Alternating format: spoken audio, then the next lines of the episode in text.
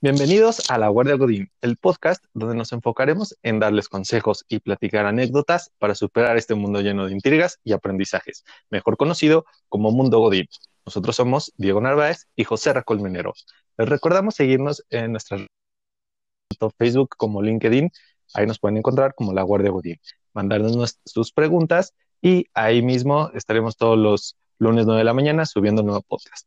José, ¿nos puedes platicar de qué trata el episodio de hoy? Claro que sí. Primero que nada, muchas gracias a todos por los que nos siguen escuchando. Y eh, hoy vamos a platicar de un tema extremadamente sensible y, que hace mucho ruido a la gente. Y este es el tema de los malos reclutadores, ¿no? Que, que llegan a ser muy inhumanos en el proceso de reclutamiento. Entonces, eh, creo que eh, es algo que se tiene que decir, algo que se tiene que trabajar con mucha gente, porque llegan a dejar muy malas experiencias tanto en los procesos como en tema de seguridad para cualquier candidato que está buscando trabajo. Entonces, lo que vamos a hacer el día de hoy es darles unos consejos para ser unos reclutadores ejemplares y principalmente humanos en el proceso. Entonces, tampoco no es, no es este rocket science, o sea, es, es simplemente eh, unos pequeños pasos para garantizar que, en medida de lo posible el proceso sea lo más cálido, eh, lo más cálido y, lo más humano posible. ¿Cómo ves, Diego? Correcto. Y como tú mencionas, este, del tema que tiene que ser cálido, tiene que ser un proceso limpio. Eso es como, digamos, lo ideal. Eh, hay que entender también que depende de, muchos factores, no únicamente el reclutador, sino también entra la empresa, el tipo de cultura, el tipo de jefes, el hiring manager y todo este tema que, bueno, son factores que, también van a tener eh, pues su, su afectación en el proceso y por lo cual a lo mejor uno, tanto como reclutador o como candidato, puede llegar a sentir que no se avanza de la manera correcta. Todos hemos estado en las así que como cliente y nosotros como, como reclutadores, pues estamos en los dos lados, como candidatos y como reclutadores. Entonces se entiende esa, esa parte. Claro, ¿no? Y, y, obviamente muchas veces eh, la frustración, aunque no lo crean para todos los candidatos, también está del lado del reclutador, ¿no? O sea, en las empresas hay ciertos procesos, el cliente puede tardarse semanas, semanas en darnos una respuesta de si le gustó o no un candidato y muchas veces nosotros tenemos que ser ese puente eh, y tratar de, darle un seguimiento cálido, un seguimiento puntual y detallado hasta donde se pueda de, cómo va el avance de un proceso, ¿no? Entonces también hay veces las empresas no ayudan, pero a pesar de todo eso, hoy nos vamos a enfocar 100% en, en, en, en que a pesar de que te topes con una empresa y, y, a Diego y a mí nos consta porque hemos estado en empresas donde quizá la cultura no es lo más amigable pero de todos modos, aún así, nosotros somos los responsables de dar la cara para tener un proceso eh, lo más cálido posible, ¿no? Entonces, ¿cuántas veces no hemos estado en algún proceso donde los reclutadores, al ser la cara de la empresa, o sea, porque eres, eres un espejo de la cultura organizacional, eh, terminan dando un mensaje muy negativo o una experiencia nada grata. Entonces, antes de empezar con los consejos, sí nos gustaría decirles algo muy importante. A pesar, y, que quede muy claro el mensaje, a pesar de que les pudo haber tocado un reclutador inhumano, una muy mala experiencia en tema de trato por parte del reclutador, eh, si, ven el lado positivo de esa historia, eh, se están ahorrando el hecho de entrar a una organización donde permiten que gente así esté reclutando, ¿no? O sea, hay veces sí puede suceder que el jefe no tiene idea de cómo el reclutador trata a los candidatos y, simplemente es un mal reclutador que está jugándole en contra a una, a una buena empresa, pero en la mayoría de las ocasiones eh, los reclutadores tóxicos o, que generan un, proceso eh, no grato eh, son una réplica de la cultura que se está viviendo en esa organización. Entonces, si llegan a no quedar porque el reclutador fue de esa manera con ustedes, no es del todo mal, ¿no? Yo sé que al final de cuentas tenemos cuentas que pagar, tenemos que, nadie se acostumbra a, a, vivir sin, sin, sin, dinero, pues no, obviamente estás buscando un empleo, pero a pesar de eso te ahorraste el, el, el tema de tener que entrar en una empresa donde permiten que la gente así esté, esté tratando a la gente de manera mala y, eh, y con una cultura quizá más, más tóxica. ¿Qué opinas de esto, Diego? Que e, es importante, voy a recalcar lo, lo, último que dijiste, de que te ahorraste el entrar en a lo mejor una empresa que, que a lo mejor, digo, el reclutador a lo mejor no hizo el proceso limpio, pero no sabes, no sabes qué había atrás de eso y muchas veces tiene que ver la empresa. ¿Por qué digo esto? Eh, me tocó en algún punto que una persona, este, donde, bueno, en su empresa actual, me comenta que, que su proceso no fue tan limpio. Sí, él quedó, sí lo contrataron, pero no le, no le gustó tanto ese proceso de reclutamiento y actualmente está buscando salirse de ahí por el clima. Entonces, también eh, te digo, recalcando ese punto que tú dices, no, no, es tanto como, ay, qué bueno que no encontré trabajo, pero sino un, un tema más de, bueno, no me, no, no, me fui a meter a Chernobyl, ¿no? A, la cosa más tóxica del mundo para, para que después me esté arrepintiendo y esté buscando y a lo mejor hasta en mi currículum quede peor o termine peleado con la empresa o desgastado, cuestiones de salud, etcétera. Entonces, eh, por esa parte sí como que tratar de ver el lado positivo y bueno, enfocándonos como en el primer punto, José Ra, como para los reclutadores, eh, sería pues, lo, comentamos hace ratito, no olvidar que, que, vamos, que siempre vamos a estar de los dos lados. Como reclutador siempre te va a tocar tanto reclutar como en algún momento buscar chambas. Entonces, eh, pues ahí entra la parte de, empatía, ¿no? Y de las dos partes, digo, como reclutador, pues entender a la persona que se está postulando, que tiene sus necesidades, este, y también cuando uno busca trabajo, pues entender también que el reclutador a lo mejor no, esa posición es prioridad número uno. Entonces, digo, es, esa parte de la empatía, es como lo, lo más importante que, yo recalco. Sí, es súper, súper importante este punto. Es más, yo creo que eh, eh, a mi parecer es el punto más importante, porque en el momento en el que el reclutador olvida que puede estar en cualquier momento del otro lado de la silla, este, en ese momento es cuando deja de ser empático, cuando deja de, de poner atención a lo que el otro está diciendo, deja de entender que el otro tuvo, la otra persona, la que está siendo candidato, tuvo que haber pasado por en mil razones para estar donde está. Eh, quizá ese día se le complicó eh, tomar el transporte público y tuvo que tomar un taxi, tuvo que pagar un poco más de lo que está acostumbrado.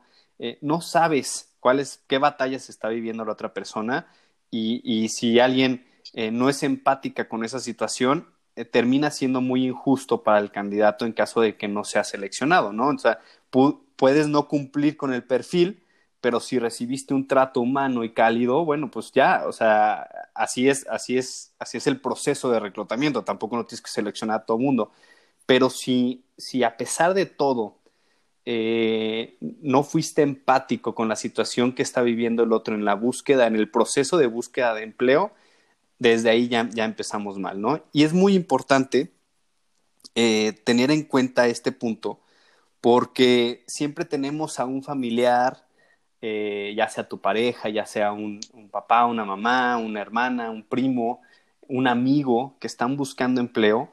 ¿Y cuántas veces no llegan con, contigo, conmigo, Diego, como reclutadores?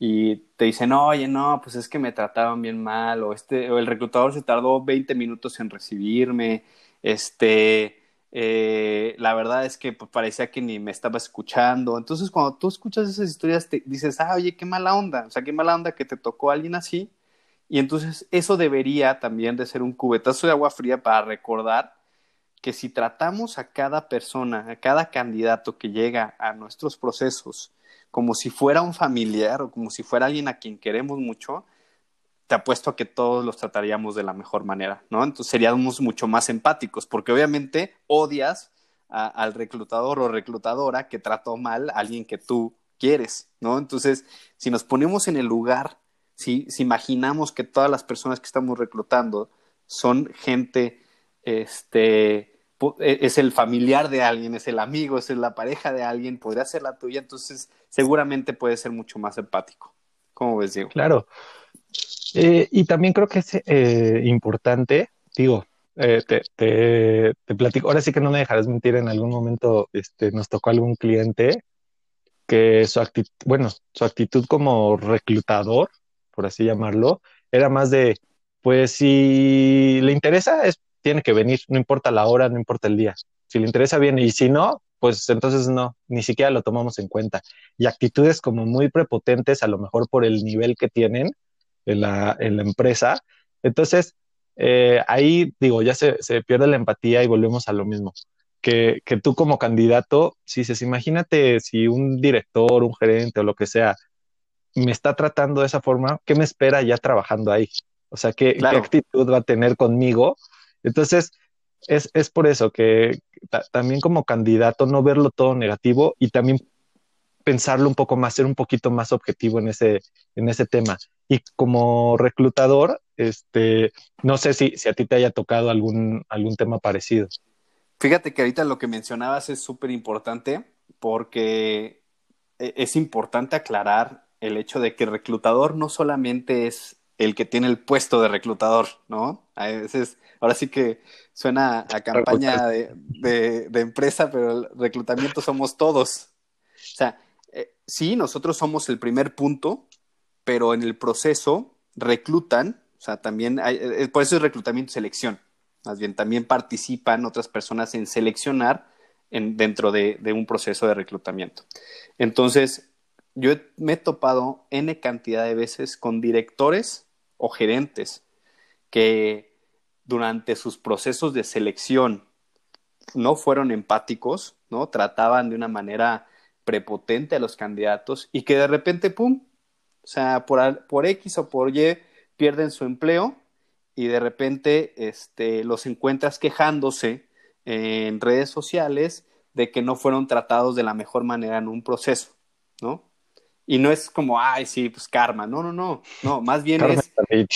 O sea, sí, o sea, es acuérdate, acuérdate, es importante acordarte que tienes que ser empático porque no quieres que te suceda lo mismo que a muchas personas cuando no les dan un trato digno durante el proceso. Entonces, no importa en qué puesto estés, mientras seas un godín, el día de mañana puedes perder tu empleo y vas a estar buscando uno nuevo.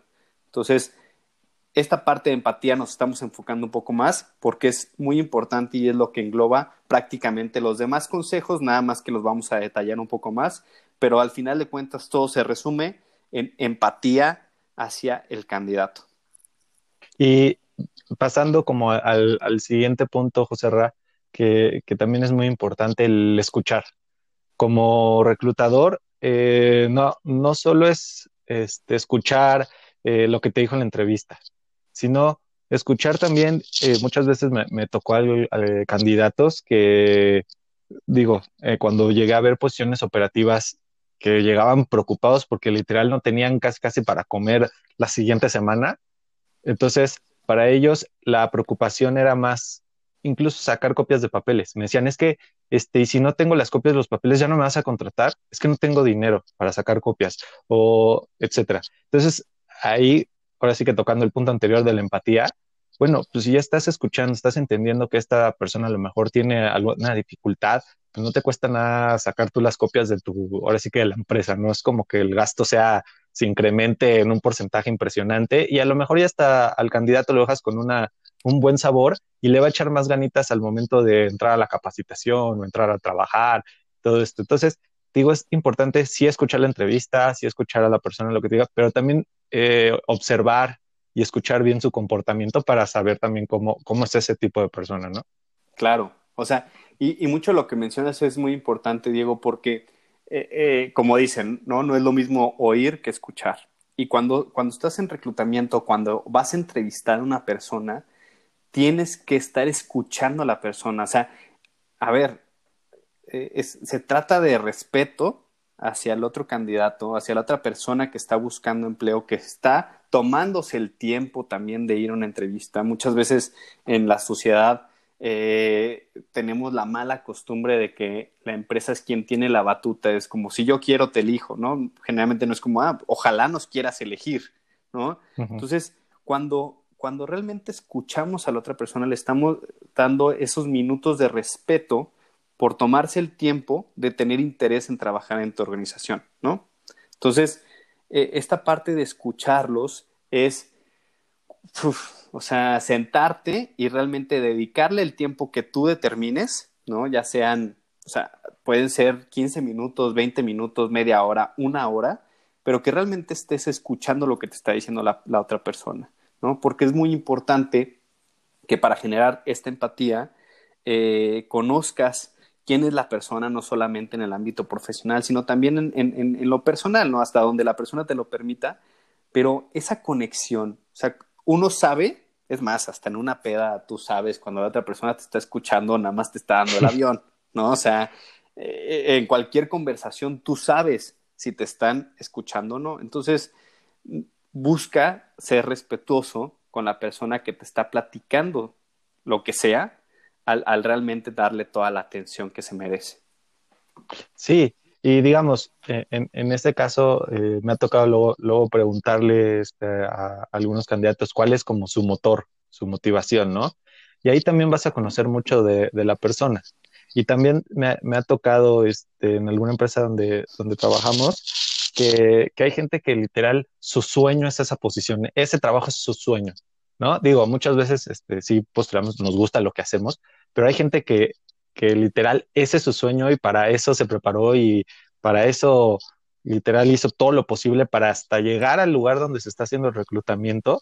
Entonces, imagínate tener que viajar a algún lugar, eh, tener que buscar dónde hospedarte, pero que te salga barato, este, prepararte y que en el momento del día de la entrevista a lo mejor te rechazan y de mala gana, pues sí está, o sea, ahora sí que sí puedes entender el trauma y el odio que le pueden llegar a tener luego a ese reclutador. Pero en cambio, si tú llegas, te rechazan, a, lo mejor, pues sí te rechazaron, pero te, te dieron como el, consejo de, oye, ¿sabes qué? Para la siguiente prepárate de esta forma, esto fue lo que a lo mejor eh, necesitas para, para que, no sé, en seis meses que vuelvas a venir, seguro te puedes llegar a quedar. Entonces te, te motiva y dices, ah, pues qué buena empresa, pues lo voy a volver a intentar y voy a practicar eso que me dijeron.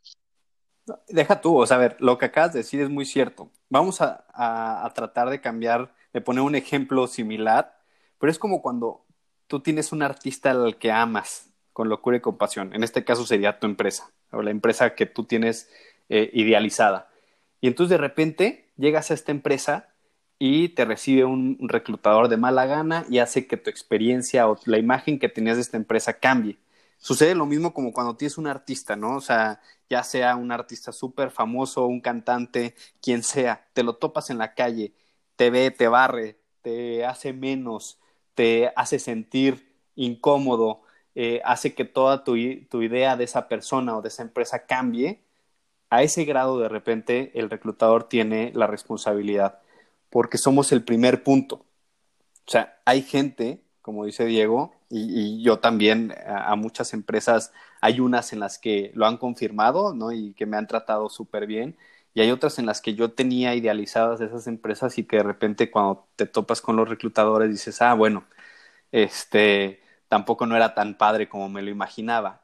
Y, y el reclutador generalmente tiene ese, esa responsabilidad cultural de, del reflejo de, lo que realmente representan y de lo que, y de lo que es, cuál es la realidad ¿no? de, de, de esa cultura. Entonces, eh, justamente por lo que comentas, pues es, por eso es muy importante que, que sí se den cuenta eh, qué tipo de, personalidad y qué tipo de, cultura está reflejando el, el, reclutador. ¿no? Y por eso vamos al siguiente punto, que es la parte de la, de la imagen de la empresa. E, es, es, es a, los que, a lo que nos referimos. O sea, tú eres el primer punto de contacto del exterior, de cualquier persona que no es colaborador de la empresa, hacia la empresa. Entonces, ¿qué responsabilidad tenemos? La que las acabo de mencionar. O sea, si tú le dejas una mala imagen al candidato sobre cuál es la cultura, cuál es el modo de trabajar, entonces que no te sorprenda que de repente no puedas conseguir candidatos o que realmente no se puedan este, eh, conseguir a los mejores candidatos, ¿no? Entonces, cuando, cuando realmente estás feliz en la empresa, cuando realmente eh, estás comprometido con la empresa, eso es muy fácil. Es muy fácil reflejar una buena imagen hacia el exterior, pero también, Diego y yo hemos estado en empresas donde nos, eh, como reclutadores nos cuesta mucho trabajo salir con una sonrisota, decirte, oye, vente a esta empresa, es lo mejor, porque hay veces ya no estás cómodo, ya no estás viviendo la, mejor situación y eso se refleja y eso hace que, quizá puedas no darle la mejor experiencia al, a, los candidatos, ¿no? Entonces, por eso es muy importante no olvidar que nosotros tenemos esa, ese primer contacto y que la, la persona no tiene la culpa de tus broncas con la empresa. Eso es a lo que quería llegar. O sea, si tú no estás feliz o, realmente la empresa es tóxica, esa es tu bronca y tú tienes que solucionar eso o mejorándolo, este, hablando con quien tengas que hablar o renunciando. Pero el candidato no tiene por qué sufrir de, tu incomodidad o de, tu, o de la mala situación que puedas estar pasando este, eh, al darle un maltrato. ¿No? Por eso siempre recibirlo con un vaso de agua, eh, indicándole dónde está el baño, este, presentándole a, la gente con la que topas en el camino, quizá. O sea, cualquier tipo de esa situación hace que el, que el proceso sea mucho más amigable. Sí. Eh, mira, voy a tocar un, poco el ejemplo que dijiste del artista en el punto pasado para, para retomarlo en este. Es, es como cuando vas a un concierto y entonces te dicen, ay, ¿sabes qué? Fulanito da unos conciertos buenazos. Y dices, ah, bueno, chance un día, no es un artista que me encante, pero los conciertos tienen buen ambiente, ¿verdad? Pues va, voy. Lo mismo va a pasar con las empresas, aunque no lo crean, como reclutador, luego contactas candidatos y dicen, ah, es para tal empresa. No, no, la verdad es que no, no estoy ahorita interesado porque pues ya conozco gente que ha estado ahí y etcétera, ¿no? Entonces, así como un artista se puede hacer la mala fama de que sus conciertos son malísimos, a lo mejor en disco y por fuera está muy padre, pero ya adentro ya no. Pues lo mismo pasa con las empresas. Como reclutador, te topas gente que dice, ¿sabes qué es para esta empresa? No estoy interesado de plano. Eh, ¿Sabes que Aunque me ofrezcas lo que me ofrezcas, no voy a ir. O incluso algunos dicen, va, pero con mis condiciones. Porque justamente ya los candidatos que, que estás interesado, pues ya te hiciste una fama como empresa que ya no te la puedes quitar. Entonces, ahí es por eso que, los reclutadores es quienes van haciendo también esa parte de esa, de esa fama junto con hiring manager y todo lo demás. Entonces, eh, por eso es importante tener mantener la, buena imagen de la empresa. No es lo mismo que yo te diga, oye, José Rafael, a una entrevista y fíjate que pues llegué y las oficinas sucias, luego tardaron 20 minutos en hablarme, me trataron mal, este, a los cinco minutos me dijeron, sale, bye, eh, no sé, todo mal, a decirte, oye, pues participé en esta, no me quedé, pero fíjate que cuando llegué, no, hombre, este, filtros de higiene, súper bien, me dieron algo de tomar, súper bonitas las oficinas, súper amables todos, me saludaban aunque no te conocían, ay, lo voy a intentar después, está padre. Entonces, es esa parte de, de tener la imagen de la empresa. Sí, sí, tenemos, tenemos esa responsabilidad. Entonces, el mensaje para todos los reclutadores es, no olvides que tú eres el responsable de que la marca empleadora, ahora que está tan, tan de moda este tema, eh, la, tienes, la tienes tú como reclutador, eh, eres el primer eh, sponsor para que, para que la imagen se mantenga limpia o sucia, ¿no? Pero eres, eres el primer punto. Y por eso es que siempre les comentamos a todos los que nos escuchan. O sea, si la persona te está reflejando cosas negativas, vale la pena escucharlo. ¿No? Vale la pena eh, detectar ese tipo de cosas, porque en una de esas, si lo ves como un patrón, porque puede que el reclutador le esté pasando mal por su jefe o por su, jefa, pero si en la siguiente entrevista también el jefe, eh, la siguiente persona que te entrevistó, está de malas, tiene una cultura tóxica y también la otra persona, entonces te están diciendo que realmente así es la cultura, ¿no? Entonces, eh, por eso es importante detectar esta parte. Ahora, el, siguiente punto es muy, muy, muy importante porque creo que es una de las cosas de las cuales más se queja la gente y con justa razón, porque creo que todos hemos estado en ese momento mega ultra incómodo, que es, ya no me hablaron, ¿no? Oye, ¿cómo te fue en la entrevista? Pues no sé, ya no me marcaron, puta. O sea, ya ese, no sé, pues ya ni me, ni me avisaron, ni me marcaron, eh, mandé muchos mensajes y ya no me contestaron, les estuve marcando. Ese, ese tema se, se, se llama falta de seguimiento. Y volvemos a lo mismo, falta de empatía también. O sea, a ti te gustaría que si estás en un proceso, eh, eh, de repente te dejen de, de, de, de, informar cómo te fue. O sea, el tema de la incertidumbre en un proceso de búsqueda es tu peor enemigo, ¿no? Yo he visto como miles de personas agradecen el hecho de decirle, no, ¿sabes qué? No quedaste. Bueno, ya cierras, cierras la, la, la, la el, capítulo, el ciclo, este mínimo ya no estás a la expectativa de si te van a marcar o no. Entonces, en ese momento eh, sanas un poco más, ¿no? Habrá gente que diga este, y se queje de por qué no quedé y todo, pero, pero mínimo estás cerrando.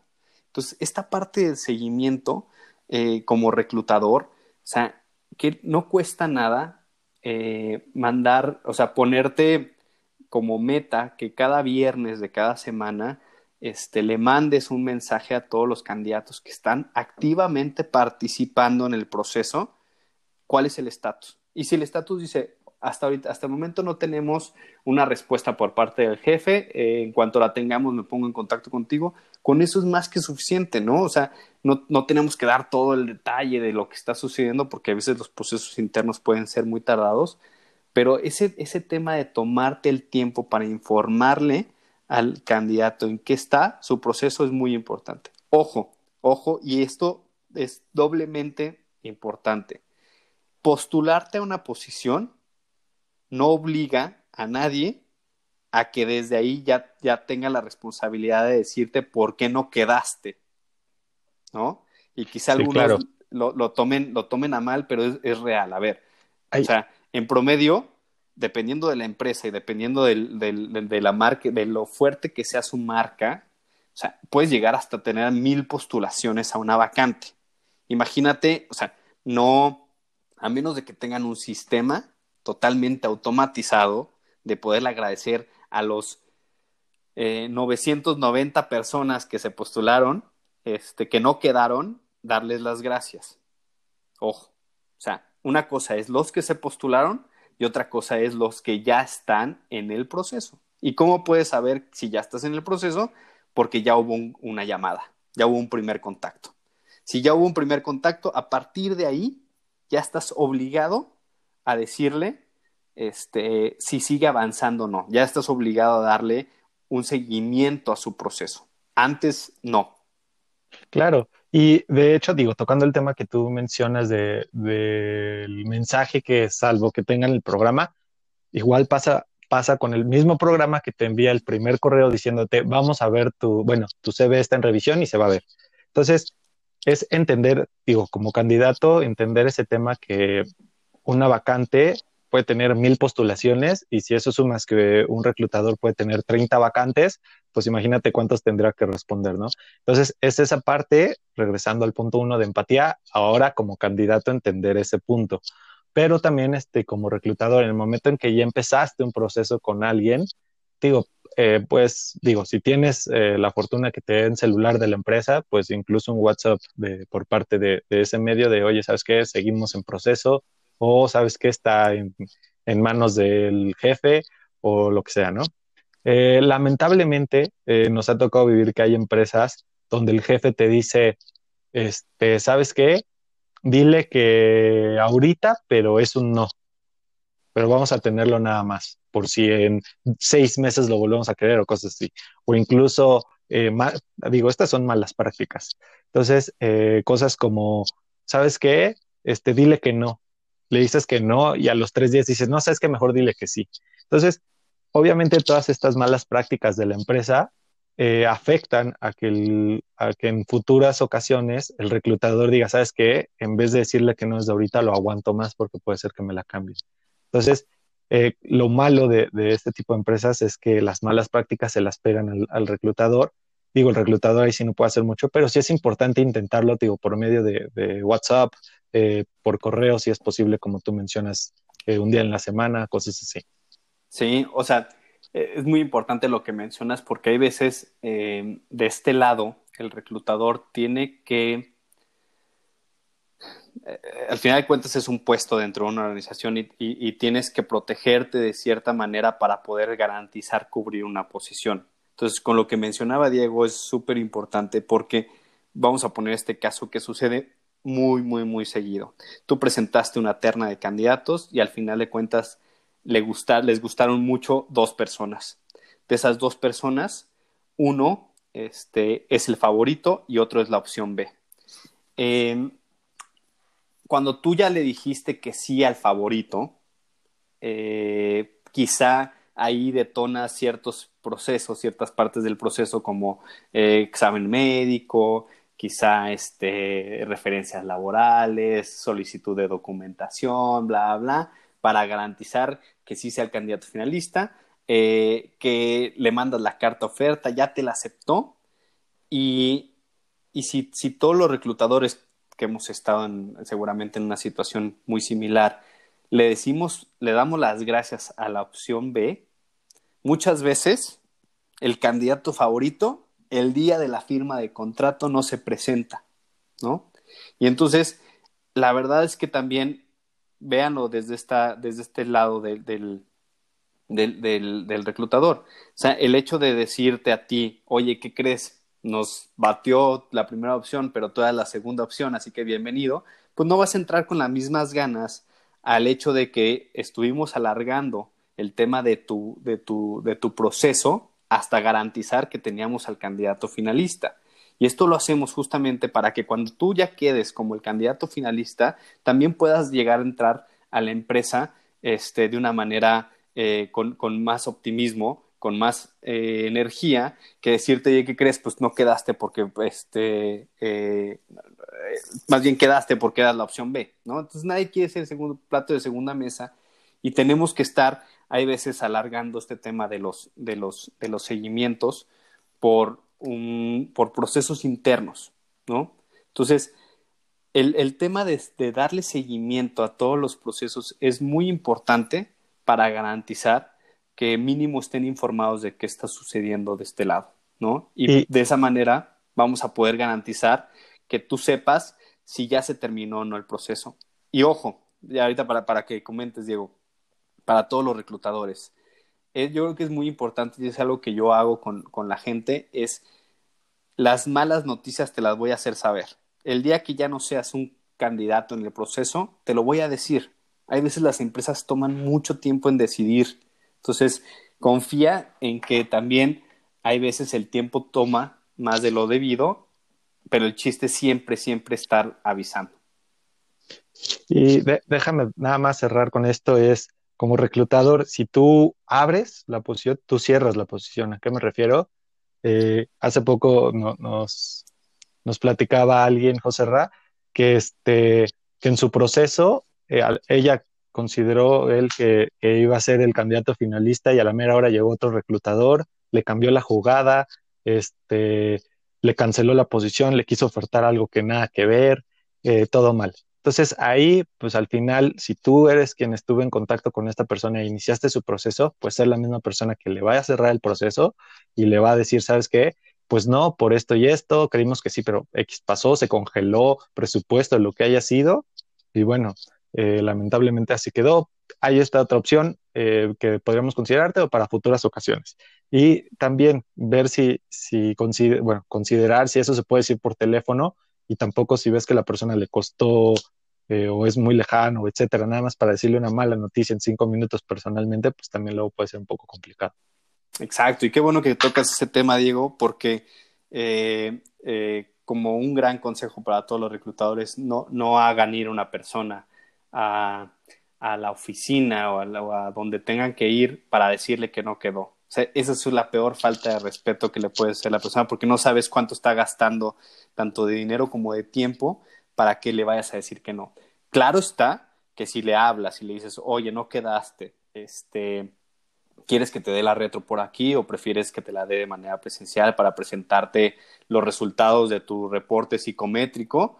Ah, bueno, pues ahí si el candidato dice, órale, me interesaría, está perfecto, pero no, no hagan eso. O sea, hacer ir a la gente para decirle que no quedó en un proceso es una enorme falta de, de, de, respeto y quizá la intención pudo haber sido positiva, este, pero, pero no, o sea, no, no hagan gastar a alguien que no tiene empleo y que realmente lo que tiene que cuidar es el, el dinero en, este, en esta situación.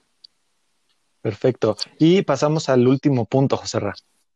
Eh, a ver, ¿cuántas veces no han llegado a una entrevista y apenas la persona, este, es más, hay veces ni siquiera se tomó la decencia de saber cómo te llamabas, ¿no? O que este, igual y nada más se lo supo porque la, la, persona en recepción le dijo cuál era tu nombre, pero que ves que apenas están agarrando por primera vez tu CV o que no, o que ni siquiera le dieron una ojeada a tu CV. Entonces, que te empiezan a preguntar cosas que vienen en tu CV.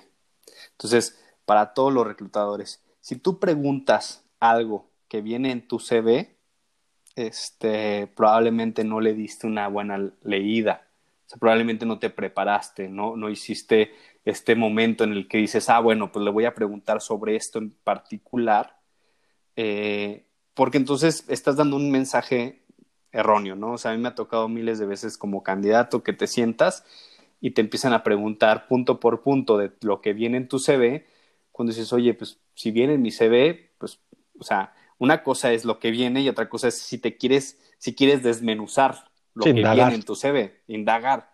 Pero si te preguntan, o sea, es como, ah, oye, ¿cuántos años tienes? Ah, pues este, 30. Ah, ahí viene en el CV, pues, pues, porque me estás preguntando. O sea, ese tipo de cosas no los hagan, porque eh, desde ahí empieza la falta de respeto hacia el tiempo del, del, candidato. O sea, no te tomaste el tiempo de darle una revisada al CV eh, para entonces hacer preguntas de calidad y no solamente ir a que te sientes, ¿no? Ya, ya habían visto tu CV, pero vas a que te sientes y a volverlo a, revisarlo juntos. a confirmar tu, a confirmar tu CV, ¿no? Lo que pusiste. exacto. Sí, que no, que... A que te lo lean enfrente de ti y tú nada más estés, sí, sí, Sí, de acuerdo. Sí, sí, ahí dice, sí, sí, estuve de tal año a tal año. Sí, correcto. Sí, sí. O sea, no, eso, eso es falta de respeto hacia el candidato. Claro, y no es, no es lo mismo, digo, hacer eso en persona a que si le puedes marcar por teléfono nada más para cerciorar, oye, es, este, estuviste de acá, ah, ok, ¿por qué? Ah, ok. Entonces, no es lo mismo eso hacerlo por teléfono, donde sí a lo mejor puedes hacer como preguntas un poco nada más para, para armar tu rompecabezas, por si te interesa después este, verlo presencialmente y ya indagar más, más a fondo, que llevarlo y tener justamente a la persona de frente diciéndole, ah, ya. Y entonces aquí dos años, ¿verdad? Sí. Mm, y antes de eso estuviste aquí, ¿no? Sí. O sea, pues, ¿qué le vas a decir? No que le digas, no, no, no. ese es el de mentiras, ¿no? o sea, Pero, ese es el otro CV, déjame te doy el correcto. O sea, esa, esa parte es, es, es, es bien importante este, porque también como reclutador, no solamente es darle una leída al CV, es dominar la posición que estás buscando. Y ojo, dominar no significa que técnicamente seas un experto, pero que cuando te pregunten temas relacionados a horarios, ubicación de la posición, a quién le reportarías, este, principales funciones, eh, temas de vestimenta, o sea, todo lo relacionado a la posición y al área, eso sí estás obligado a contestar las preguntas que te haga. Y obligado me refiero a que, este, obviamente si hay un tema confidencial por X política de la empresa, va, pero si el candidato te hace preguntas sobre el puesto y tú le dices, uy, este, no, pues no, eso, eso no te lo puedo decir en esta fase del proceso, pues también es una falta de respeto este, que, que, que, te hagan ir a un puesto y que los dejes en blanco en, en tema de, de, la posición, a menos de que, de que les digas, oye, sabes que como parte del proceso, eh, el siguiente filtro es con el responsable de la posición y él es el experto y él es el que te va a preguntar todo sobre la, la vacante y te va a dejar todas las dudas este, resueltas, ¿no? Pero, pero si, si muestras una falta de respeto hacia el candidato, no explicarle y simplemente le dices, no, no te lo puedo decir, no, e, este, en esta fase no te digo eso.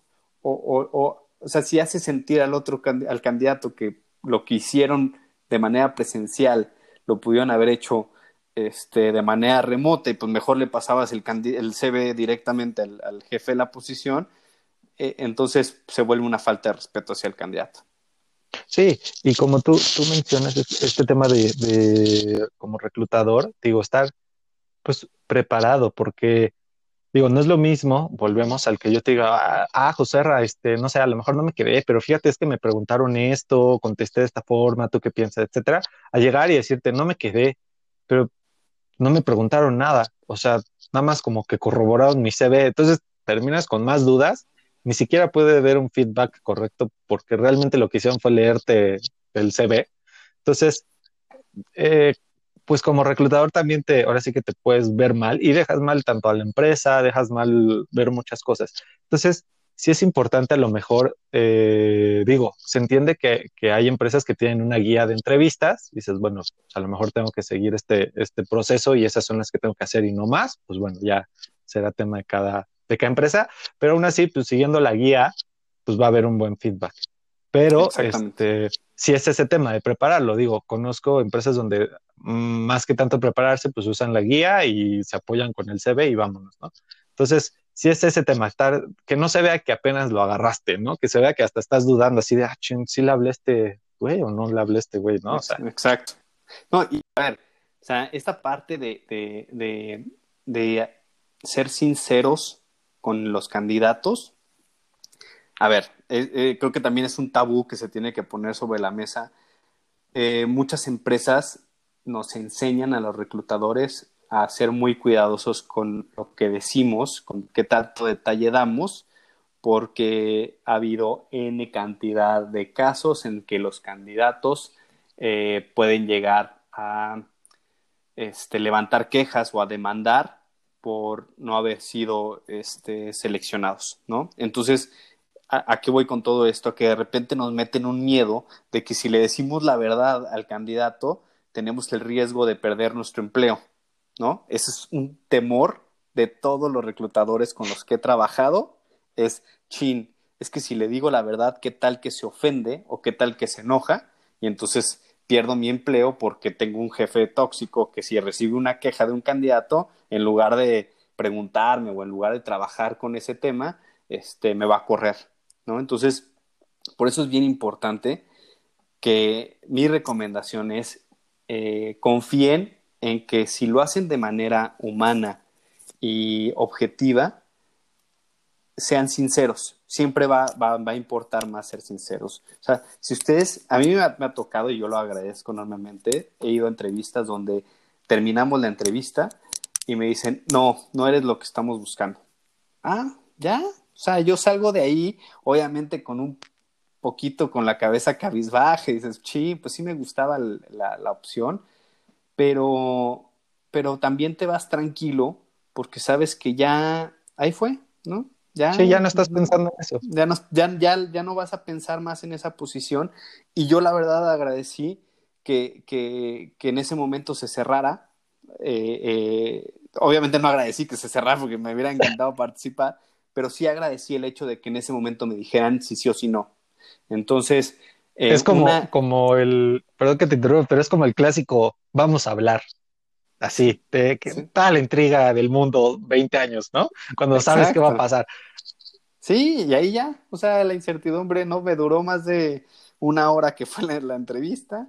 Y, y, ese es el, uno de los consejos más grandes que, que, les puedo dar a los reclutadores, es no le tengan miedo a, a, a ese tabú o esa idea de que te van a correr si un candidato se queja. No, no, o sea, seguramente los candidatos que se han quejado y que han levantado alguna demanda o algo es porque recibieron la fregada y porque eh, quizá la, la, honestidad o la manera en la que lo dijeron fue muy mala. Entonces, les apuesto a que si el trato es humano y el trato es de lo más cálido, pues, o sea, no creo que el candidato o la candidata vaya a decir, eh, ¿sabes qué? Pues aún así este, voy a levantar una queja. Bueno, pues tendrás, tendrás tus razones y tienes todo el derecho de hacerlo, pero yo creo que, que, que si se hace de manera cálida y respetuosa no, no, no tendría por qué suceder. Y si sí, pues ni modo, aceptar la, la crítica y aceptar el feedback también de los candidatos para, para ser mejor reclutador cada día más. Correcto. Y este, José, digo, aprovecho el, momento para, para, hacer, digamos, un, un pequeño anuncio eh, que vamos a estar este, la siguiente semana eh, respondiendo, ahora sí que cualquier duda, eh, leyendo los comentarios que, que nos quieran hacer. va a ser en vivo, justamente respondiendo todo lo que, lo que les surja desde los episodios pasados hasta el de ahorita. Ahora sí que dándole seguimiento a nuestros a nuestros este, seguidores, ¿no? Uh, sí, exacto, a, nuestros podcasts. Esto es, como si fuera un proceso. Este, vamos a, darle seguimiento puntual y eh, déjame corregir, Diego, va a ser esta semana, eh, va a ser este jueves.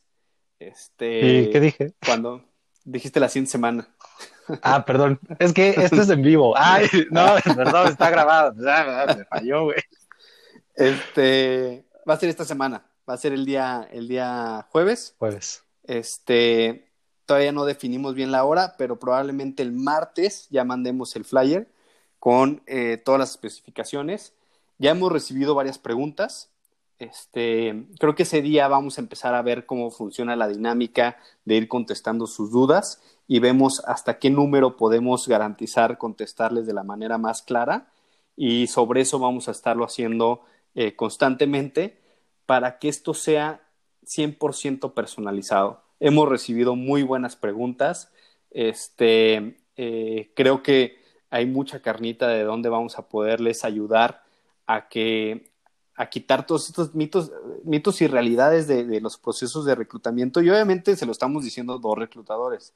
Hay en mil maneras de ver eh, las cosas, pero mínimo desde nuestra óptica van a poder tener una idea de cómo es verlo de este lado y cómo, cómo tratar de ayudarles en que este proceso sea lo más llevadero posible.